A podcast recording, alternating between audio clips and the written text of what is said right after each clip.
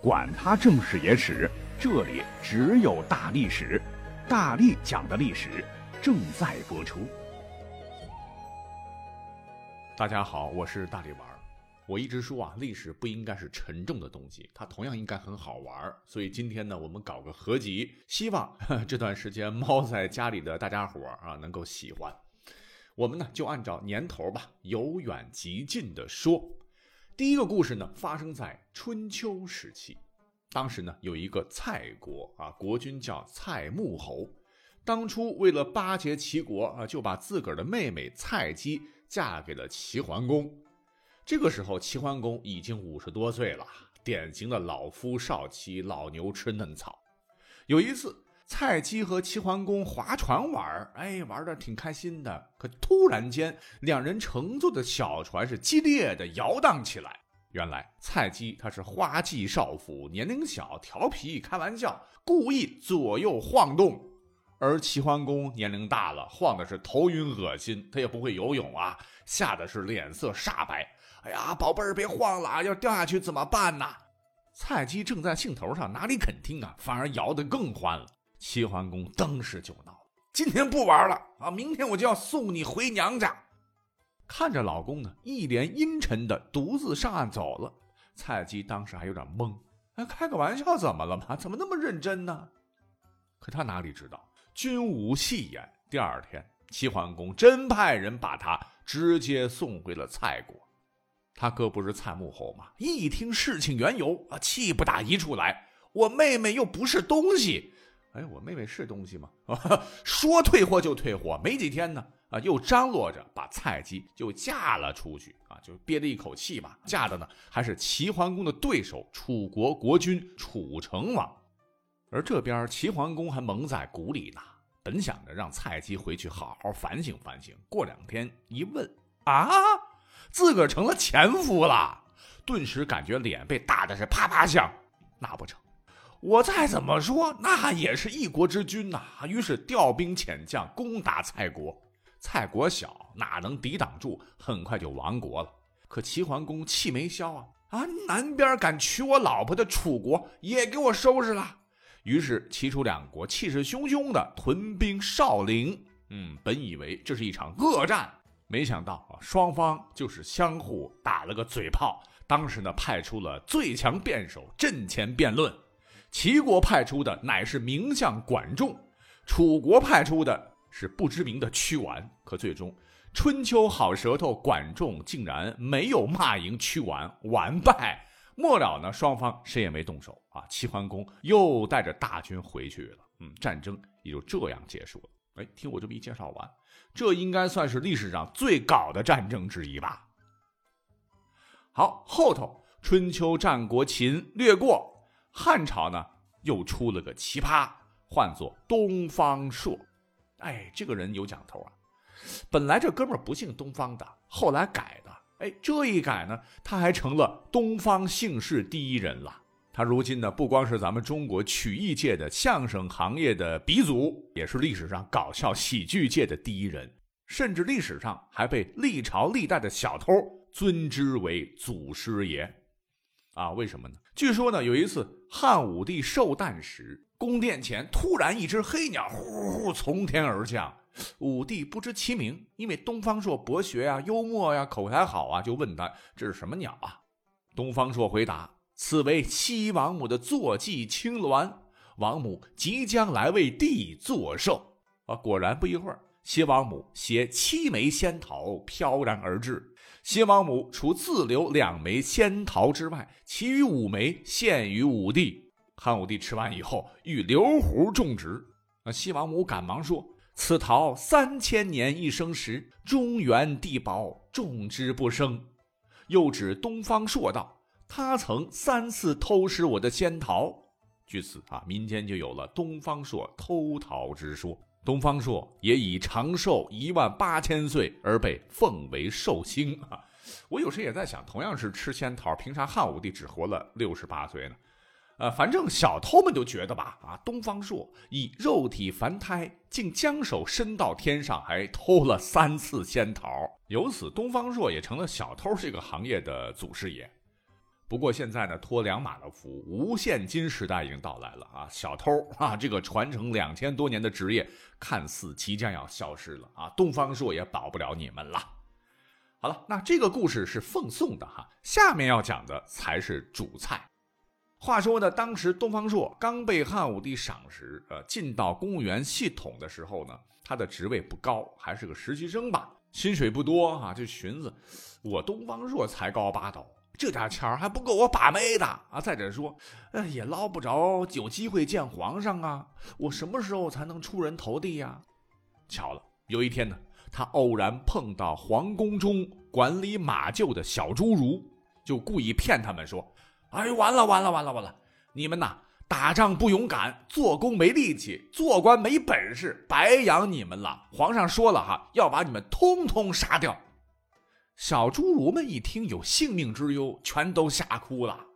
东方朔趁机给他们出主意：一会儿啊，皇上会从这里经过，你们看见皇帝，赶紧跪下来求饶啊，说不定还能捡一条命呢。东方朔一说完，呲溜，马上溜走了。过了一会儿，汉武帝果然来了。这批小侏儒看到以后，马上全部跪下，一边叩首，一边痛哭流涕，大喊：“皇上饶命！皇上饶命！”把汉武帝当时都搞蒙圈了，就问这怎么回事啊？小侏儒们就把东方朔说的那番话又说了一遍。哦，汉武帝才知道是东方朔搞的鬼，当然很生气了，派人把东方朔召来，责问道。你为什么敢编造朕杀侏儒的谎话恐吓他们呢？你要晓得，这可是死罪呀！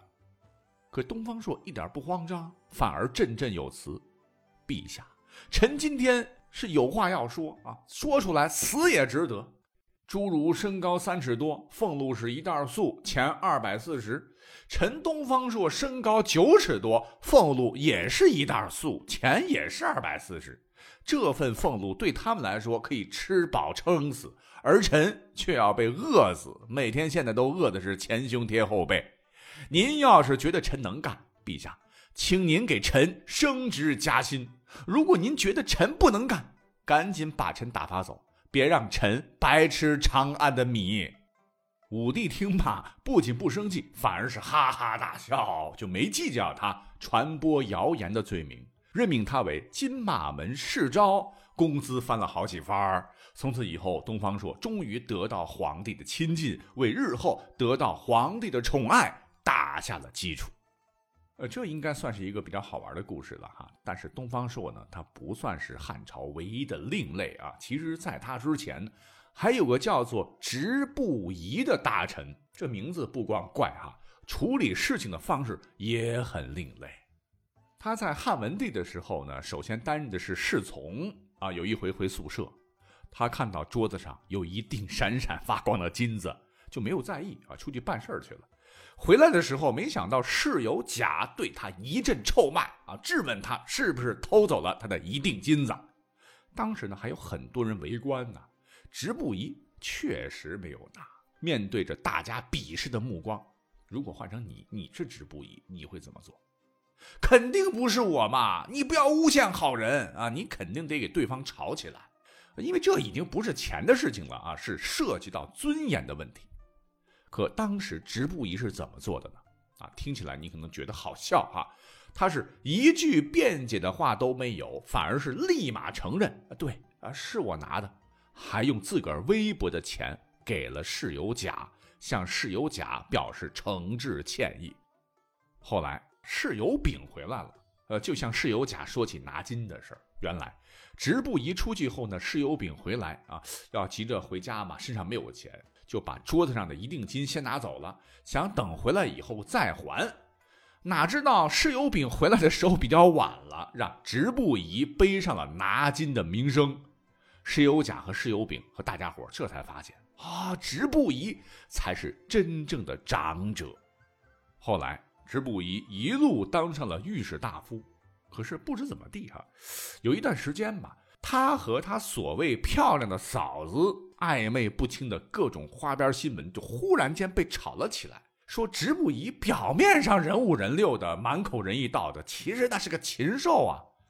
那大家伙怎么茶余饭后说他的呢？啊，有人说直不疑家的丫鬟仆人发现啊，他竟然和嫂嫂有奸情啊，就被赶直不疑赶出家门了。这丑事才曝了光。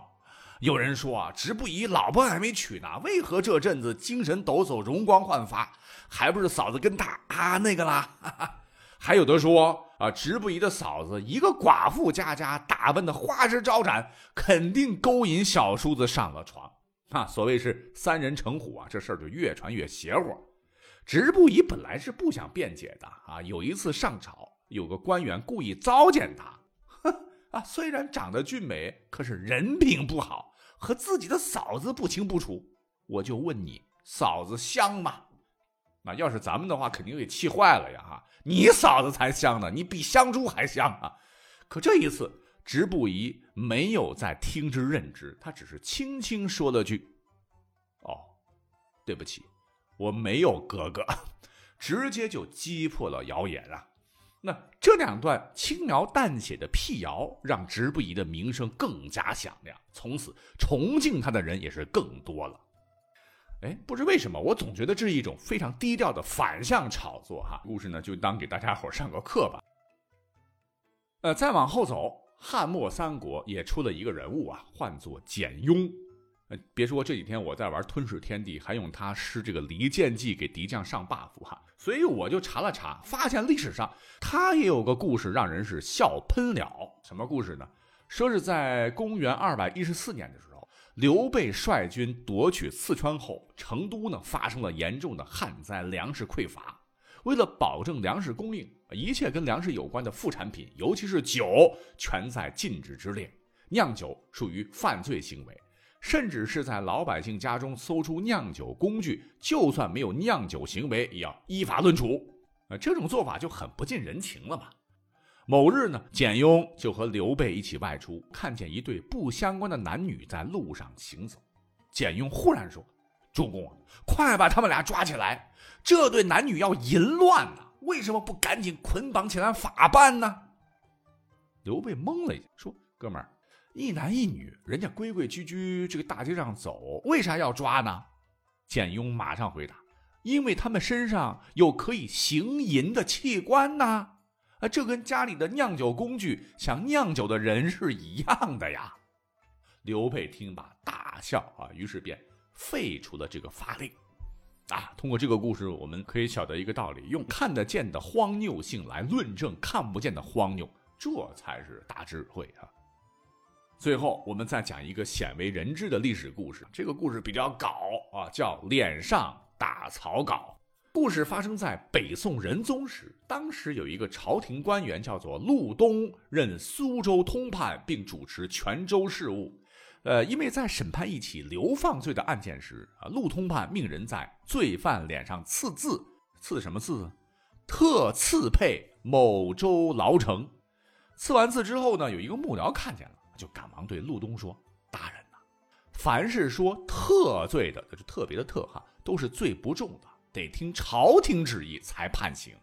那现在这个人罪应赐配，咱们级别这么低，赐上特字，恐怕有僭越之嫌呐。僭越在古代那是要砍头的。”陆东吓坏了，赶紧叫人把那罪犯又拉了回来。